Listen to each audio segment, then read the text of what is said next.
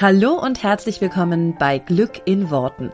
Ich bin Claudia Engel, Spiegel-Bestseller-Autorin und ich möchte dir dabei helfen, dass dein Alltag einfach eine Menge Spaß macht. Mit allem, was dazugehört. Also lass uns loslegen. Zieh die Mundwinkel nach oben und entspann dich. Einen wunderschönen guten Tag wünsche ich und herzlich willkommen zu dieser neuen Folge von Glück in Worten.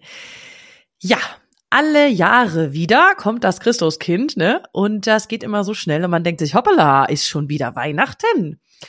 Und ich möchte euch dieses Jahr Weihnachten mit einer Folge versorgen, die regelmäßig angefragt wird. Und ich denke, gerade zu Weihnachten kann man sie sehr, sehr, sehr gut gebrauchen. Denn es geht darum, was mache ich eigentlich mit Menschen, die, lass es uns nett formulieren, etwas herausfordernd sind, den ich aber besonders an vielleicht Feiertagen nicht unbedingt aus dem Weg gehen kann.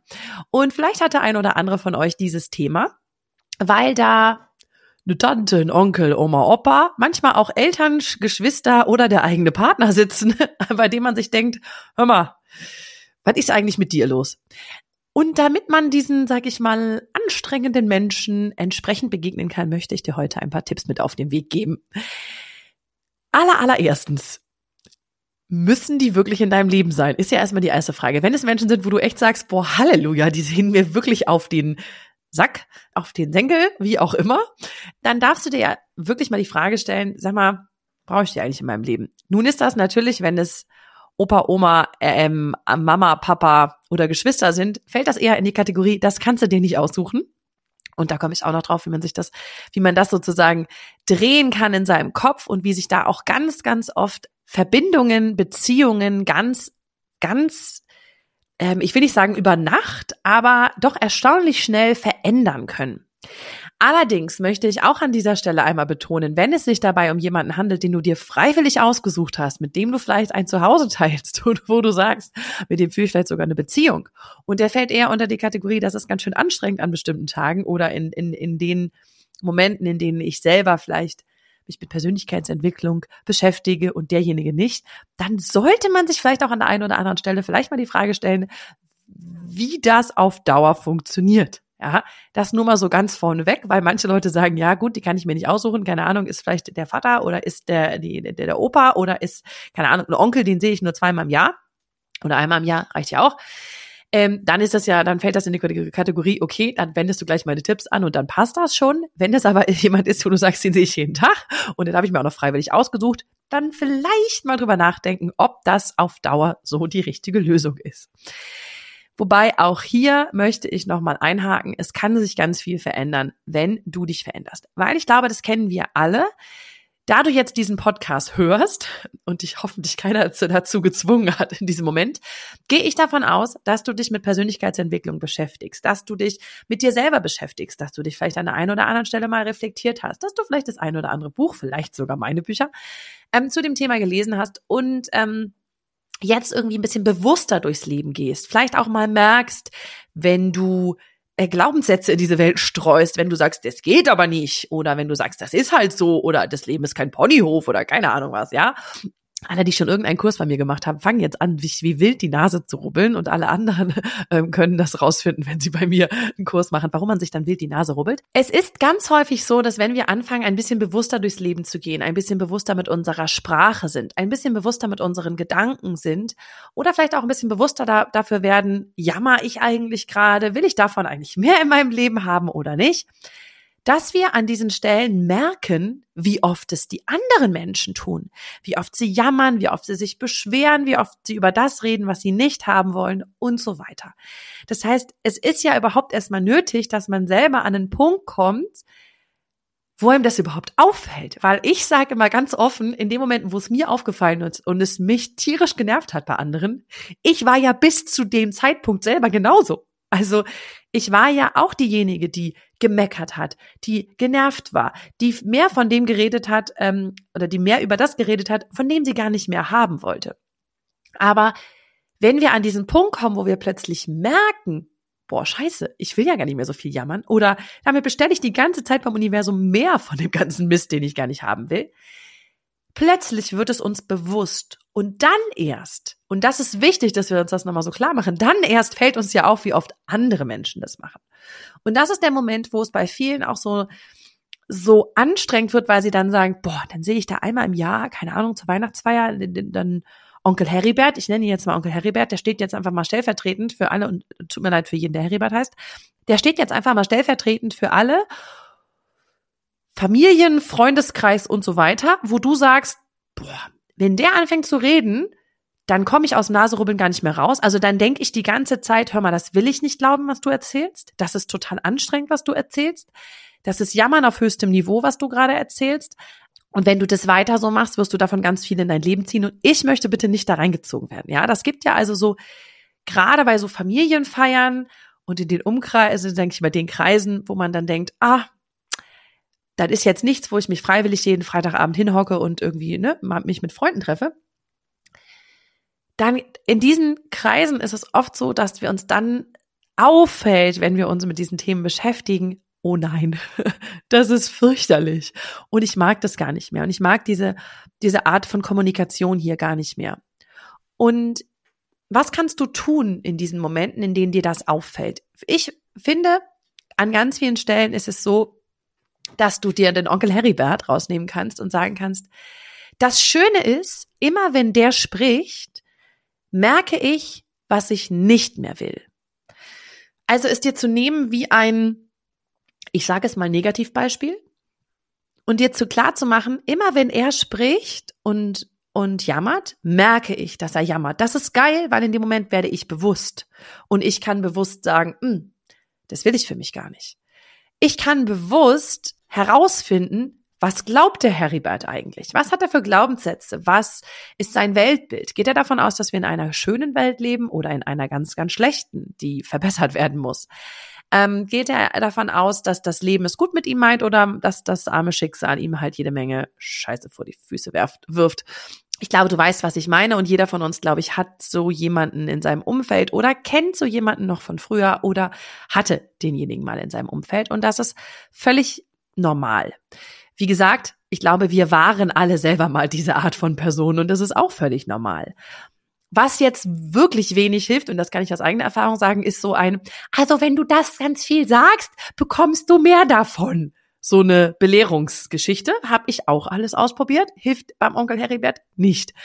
Ich sage es deshalb, weil ich es, wie gesagt, ausprobiert habe und so ein Ding von, sag mal, ist dir eigentlich klar, dass wenn du darüber die ganze Zeit redest, dass das dann mehr wird? Das macht bei solchen Menschen nicht unbedingt ein, oh ja, schön, danke, dass du mir das mal sagst, das habe ich noch gar nicht gemerkt. Hey Mensch, cool. Äh, das, das na, also nein. ähm, zumindest in meiner Erfahrung nicht. Vielleicht hast du andere Erfahrungen gemacht, darfst du mir dann auch gerne berichten. Ähm, in meiner Erfahrung ist das nicht so, sondern es führt eher dazu, dass derjenige denkt, sag mal, was hat die denn für ein Rad ab? Lass es. Versuch nicht, andere Menschen auf den gleichen Trichter zu bekommen, auf dem du gerade bist. Also so im Sinne von, ich möchte dir doch nur erzählen, was du, ich möchte dir doch nur die Augen öffnen. Ich will dir doch nur helfen, dass du erkennst, was du da gerade machst und dass du ganz viel Mist beim Universum bestellst. Lass es doch einfach. Es ist gar nicht dein Business. Wenn derjenige dich fragt, hey, sag mal, wie machst du das eigentlich, dass du so ein tolles Leben hast oder dass es dir so gut geht oder dass du so glücklich bist oder dass du gerade so strahlst, kannst du mir mal sagen, was ist los? Dann kannst du es ihm gerne erzählen. Aber vorher ist ein Ratschlag ein Schlag und der ist ungefragt. Also tust du es bitte nicht. Ich darf das ja jetzt hier einfach so sagen, weil jeder, der den Podcast hört, der hat sich ja sozusagen offiziell der hat mir ja offiziell die Erlaubnis erteilt, dass ich an dieser Stelle hier Ratschläge geben darf, die dann keine Schläge sind. Aber ähm, ja, ein Ratschlag ist immer ein Schlag und macht gar keinen Sinn für Menschen, die gar nicht danach gefragt haben. Und deswegen darfst du dir zum einen überlegen, hey, was ist der für ein Beispiel für mich, er oder sie, für ein Beispiel für mich gerade, was ich gar nicht mehr möchte, was ich vielleicht auch gar nicht mehr so bin. Also vielleicht, ich habe oft, ähm, wenn ich mit solchen Menschen zu tun habe, so ein bisschen gesehen, wie ich früher war und dann aber auch gesehen, wie ich jetzt bin und, und gemerkt, was sich auch für mich schon verändert hat, wo ich auch vielleicht nicht mehr so viel jammer. Ich merke manchmal dann sogar auch, wo ich wieder anfange, in den alten Kreislauf einzusteigen, also vielleicht in ein, ah oh, ja, das ist auch gar nicht so leicht, und dann habe ich und dann merke ich es später und dann ist es cool zu merken, so ah krass, da bin ich voll wieder drauf eingestiegen. Das ist ja interessant. Also das noch gar nicht so zu werten, sondern einfach nur zu sagen, ah, guck mal, spannend, das, da ist noch ein Autopilot von mir, der, der ist, geht auf Jammern oder auf, ist alles so schwierig oder das dauert oder was weiß ich, ne? Also irgendwelche Autopiloten, die da halt noch im eigenen System rumflirren, ja. Und das ist eigentlich eine schöne Möglichkeit, um sich bewusst zu machen und um zu sehen, was gerade so abgeht und was du vielleicht auch einfach nicht mehr haben möchtest in deinem Leben. Deswegen nutze es in erster Linie als Kontrast. Das Leben ist Kontrast, es ist hell und dunkel, ne? Äh, heiß und kalt und so weiter. Und du kannst solche Menschen als Kontrast nehmen für wie du es nicht mehr haben willst. Und dann beobachtest du einfach nur und nimmst so eine Perspektive ein und das ist total schön und das ist echt eine tolle Möglichkeit wenn Menschen inhaltlich Sachen erzählen, wo du sagst, meine Güte, davon willst du doch nicht mehr bestellen, das macht ja gar nicht so viel Sinn, kannst du ja inhaltlich abschalten, weil das ist ja nichts, was dich interessiert. Also, weil es ist ja in dem Moment nichts, wo, wo du deine Energie reingeben willst. Das ist geil, denn in diesen Momenten kannst du eine Beobachterposition einnehmen und kannst darauf achten, wie formuliert derjenige? Du kannst sozusagen die Metaebene beachten und das ist total spannend. Dann kannst du sehen, wie redet derjenige, wie formuliert der, ähm, wie entstehen die Glaubenssätze, was sind denn Glaubenssätze, die bei demjenigen laufen? Weil wir können andere Leute mal viel, viel einfacher analysieren als uns selber, aber das hilft uns auch für uns selber, weil wir dadurch, dass wir andere Leute analysieren können, ein bisschen Struktur lernen wie redet jemand? Ähm, was, ze was zeigt mir das über die Glaubenssätze von demjenigen? Was zeigt mir über das, was derjenige tief in seinem Innersten, ähm, ja, woran er glaubt, was er denkt? Vielleicht auch, woher diese Überzeugungen kommen. Wenn du ein bisschen die Geschichte von demjenigen kennst, kannst du vielleicht auch wissen, woher solche Überzeugungen kommen. Und das ist total spannend, weil du in dem Moment ja einfach nicht inhaltlich zuhören willst, ja? Das heißt, du springst auf die Metaebene, auf die Beobachterebene. Und die ist super spannend. Sieh es als ich, ich sehe mich dann manchmal wie so ein Forscher und denke so, oh geil, ein neues Forschungsfeld. Yippie! Ja, anstatt zu sagen, oh, jetzt fängt der wieder an mit seiner Geschichte über die Krankheit von der, weiß ich nicht, Nachbarin. Und du denkst dir, ach du Jemini. Stattdessen denkst du dir, geil, jetzt kann ich wieder beobachten, Metaebene. Du musst gar nicht, du musst gar nicht hören, was der inhaltlich sagt. Ähm, dann ist es total schön, was du ausprobieren kannst mit solchen Menschen sind sogenannte Separator. Habe ich auch schon häufiger drüber gesprochen im Podcast und ist ein Tool, was du einfach immer wieder nutzen kannst. Deswegen kann man es auch nicht oft genug erzählen. Separator sind Unterbrecher, äh, ihrem Namen nach schon. Das heißt, sie unterbrechen einen Gedankengang und gehen geben sozusagen den nächsten Gedankengang vor. Ein Super Separator, der in Deutschland immer hervorragend funktioniert, ist das Wetter. Kannst du immer sagen, das heißt, du gehst irgendwo rein und jemand erzählt gerade, der Nachbar ist ganz schlimm krank und weiß ich nicht und keine Ahnung was. So. Jetzt ist als erstes, könntest du mal so ein bisschen hingehen, will der eigentlich, was will der gerade? Möchte der Aufmerksamkeit, möchte der Mitgefühl? Ähm, und das kannst du natürlich auch geben. An der Stelle ist auch wichtig. Und wenn du dann aber merkst, nee, es geht aber eigentlich nur dazu, darum, dass er eigentlich erzählen will, wie schlimm es einem Menschen geht, weil das seine Überzeugung ist, irgendwie schlimm das, das Leben ist. Wenn das der Fall ist und du das Gefühl hast, boah, derjenige will eigentlich gerade nur jammern, weil er jammern will und eigentlich gar nicht keine Ahnung, eine Lösung fürs Problem oder Mitgefühl oder sonstiges, dann, ähm, dann kannst du hingehen und den sogenannten Separator einsetzen, indem du einfach auf ein anderes Thema springst. Ein Super Separator, wie schon gesagt, ist, ist eben das Wetter. Da kannst du mal sagen, boah, habt ihr gehört, dass es nächste Woche schneien soll? so.